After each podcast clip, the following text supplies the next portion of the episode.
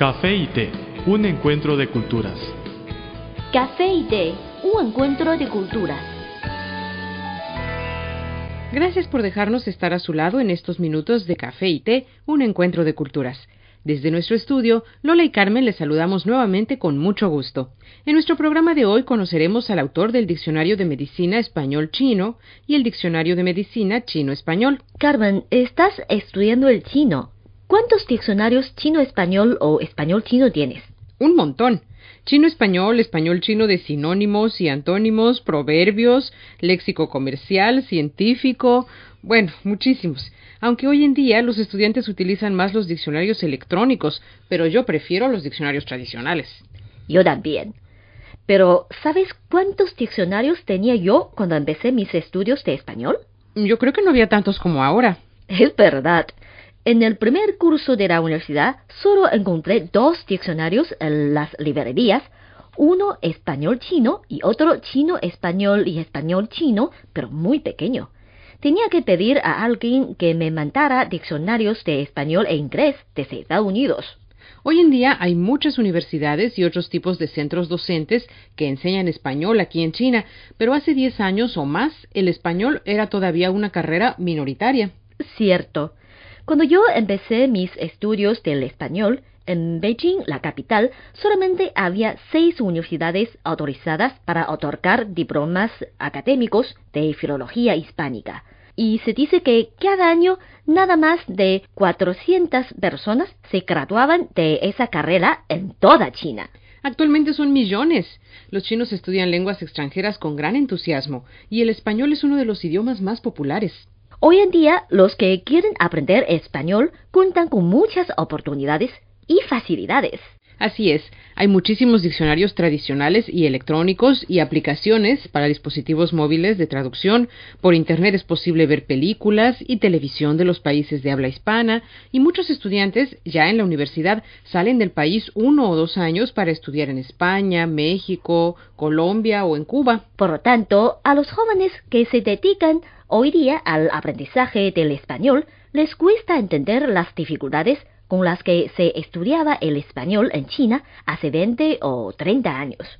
Como es el caso del señor Xu Xinyan, autor del Diccionario de Medicina Español-Chino y del Diccionario de Medicina Chino-Español. Ya en 1986 publicó el Diccionario de Medicina Español-Chino, que contiene 33.000 vocablos médicos. Se pueden imaginar lo difícil que les resultó ese trabajo en aquella época sin computadoras ni Internet. En 2009, el señor Chiu publicó el Diccionario de Medicina Chino-Español y una ampliación del Diccionario de Medicina Español-Chino que recopilan unos 65.000 palabras cada uno. A continuación les ofrecemos la primera parte de la entrevista que nos concedió el señor Xu Xinyan, en la que nos explica qué lo motivó a hacer realidad este gran trabajo. Había una vez una taza de café que rondaba sola por la barra de un restaurante. Pero un día apareció una taza de té y ambos se hicieron amigos. El encuentro de dos culturas se tornó en una mezcla de diversión. ¡Eh, eh! Y conocimiento. Esto es Café y Té, un encuentro de culturas.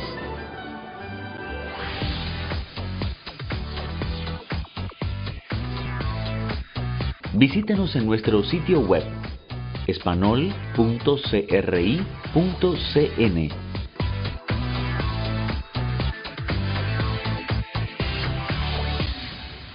Primero que nada, quiero agradecerle a ustedes que me hayan dado esta ocasión para conocer la Radio Internacional de China. Muchas gracias, muchas gracias. Y antes de todo, usted ha llevado muchos años trabajando como diplomático. Sí, y, toda la vida. ¿Por qué eh, le interesa eh, la medicina tradicional china, que parece muy lejos de la diplomacia? Sí, sí. Y también muchos compañeros míos o colegas míos me han preguntado por qué has hecho ese trabajo, recopilación del, del diccionario, que todo el mundo sabe que el tiraje de este diccionario sería muy poco. Por eso la casa editorial no quiere publicarlo, porque ahora todo el mundo está pensando en la ganancia. No puede ganar, porque en 86 ya publiqué el primer diccionario. Entonces, claro, es mucho menor que este, solamente contenía unos 30.000 entradas. Pero esta es 65.000 entradas, mucho más amplio. Después de volver de Cuba, y ahí había estado unos 12 años y medio. Unos años después, trabajé cuatro años en la Agencia General de Turismo Internacional de China. Entonces se llama el Bureau de Viajes Internacionales. Entonces la Agencia de Viajes Internacional de China pertenecía al Ministerio de Relaciones Exteriores. Y en 1965, 75 digo, perdón, 1975, recibí a dos señores mexicanos. Ellos venían, venían en calidad de turistas, pero su objetivo auténtico o verdadero no era para viajar. Cuando llegaron a Pekín conversamos y ellos expresaron su idea auténtica. Quería conocer China, claro, pero principalmente quería visitar el hospital número 6 de Shanghai, o sea, su nombre completo, el Hospital Popular número 6 de Shanghai. Porque entonces el doctor llamado Chen Zhongwei había logrado muchos éxitos en replantación de miembros amputados.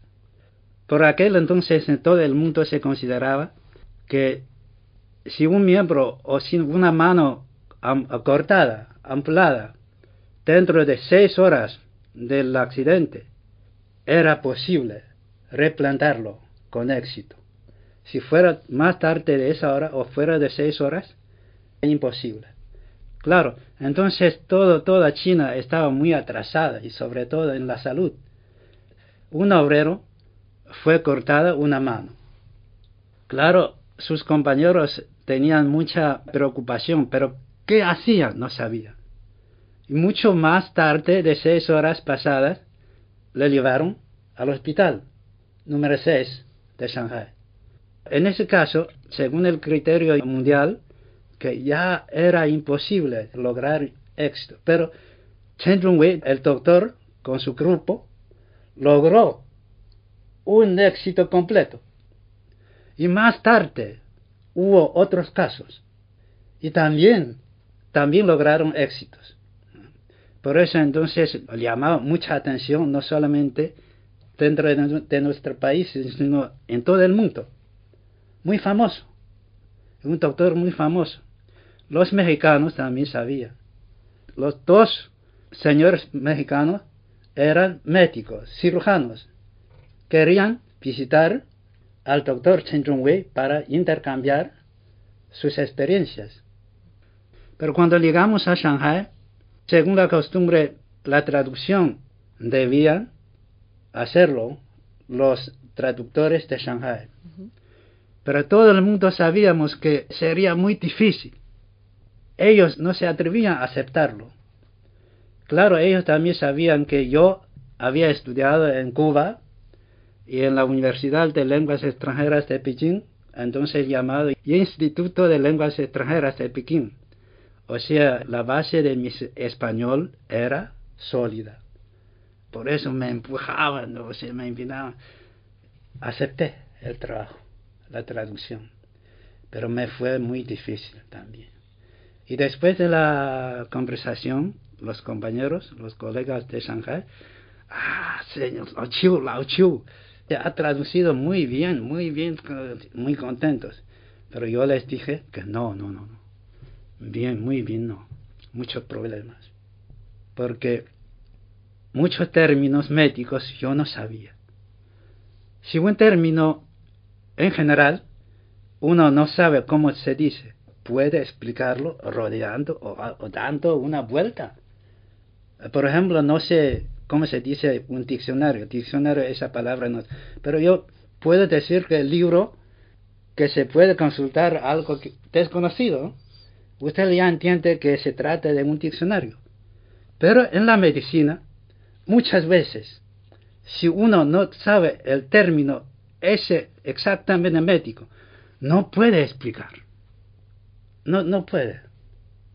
Entonces, ahora todavía recuerdo perfectamente, por ejemplo, edema. En chino, shuizhong.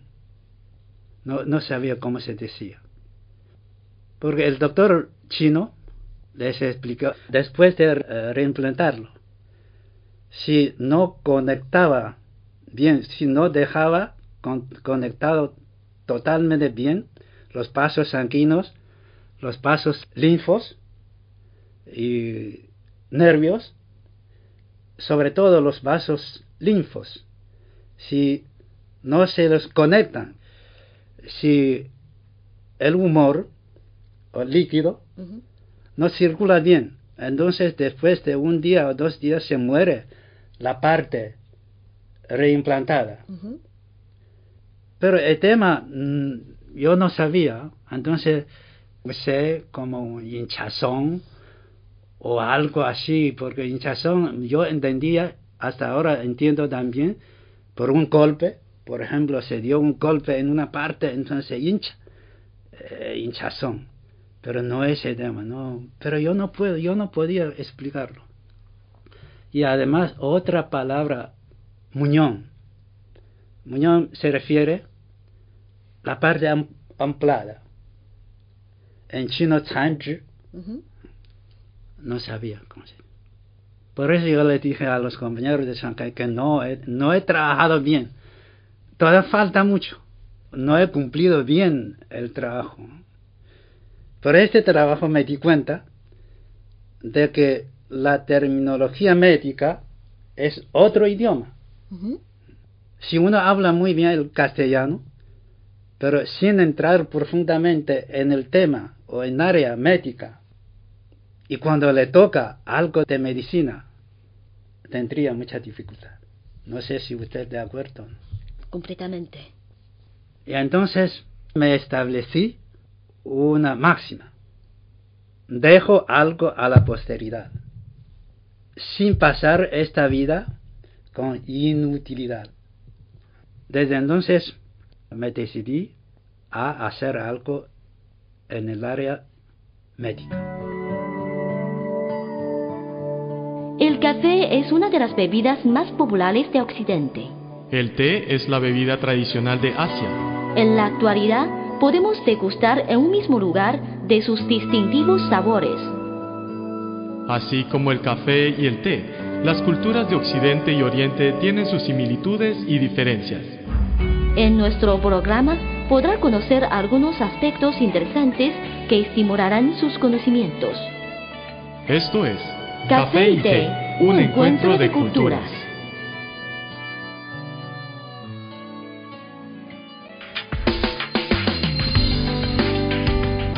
Visítenos en nuestro sitio web espanol.cri.cn.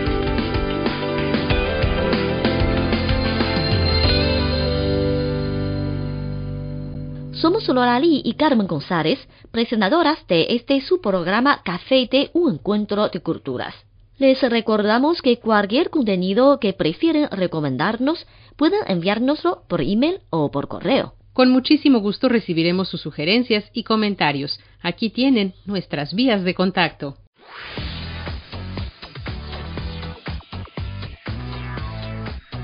Nuestro correo electrónico es spa cri.com.cn o bien puede enviarnos una carta a la siguiente dirección. Departamento de Español, Avenida Shichinsan 16A, Código Postal 1040, Beijing, República Popular China.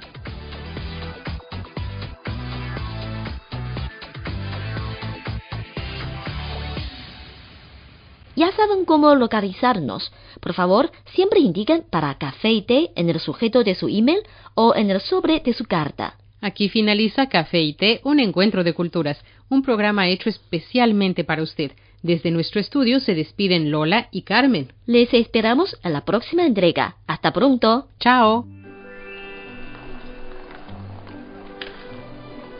Había una vez una taza de café que rondaba sola por la barra de un restaurante. Pero un día apareció una taza de té y ambos se hicieron amigos. El encuentro de dos culturas se tornó en una mezcla de diversión. ¡Eh, eh! Y conocimiento. Esto es Café y Té, un encuentro de culturas.